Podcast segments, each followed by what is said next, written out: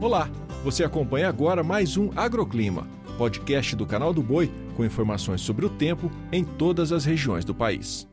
Olá, ouvinte, seja bem-vindo ao podcast do Agroclima. E as instabilidades seguem predominantes por todo o país nesta quarta-feira. No sul, devido à formação de um novo sistema frontal, a chuva volta a se espalhar, inclusive com potencial para temporais e queda de granizo no oeste do Rio Grande do Sul. E olha só, produtor, há previsão de trovoadas, ventos e raios em todo o estado gaúcho, também em Santa Catarina e no oeste do Paraná. Já no sudeste, o volume de chuva diminui, mas ainda assim há potencial para pancadas com trovoadas no leste paulista. No centro-oeste, tem previsão de chuva em todos os estados e no Distrito Federal, mas de forma irregular e sem grandes volumes.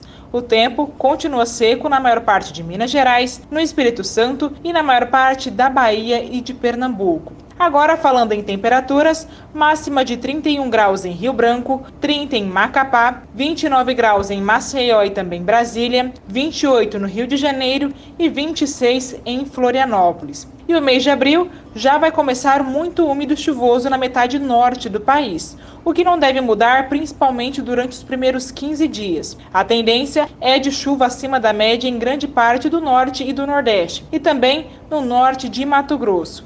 A chuvarada ainda deve atrapalhar especialmente a colheita da soja e a semeadura do safrinha, devido ao excesso de umidade nas lavouras. Em contrapartida, as chuvas no sul não serão duradouras e a tendência é de volumes abaixo da climatologia na região durante o mês de abril.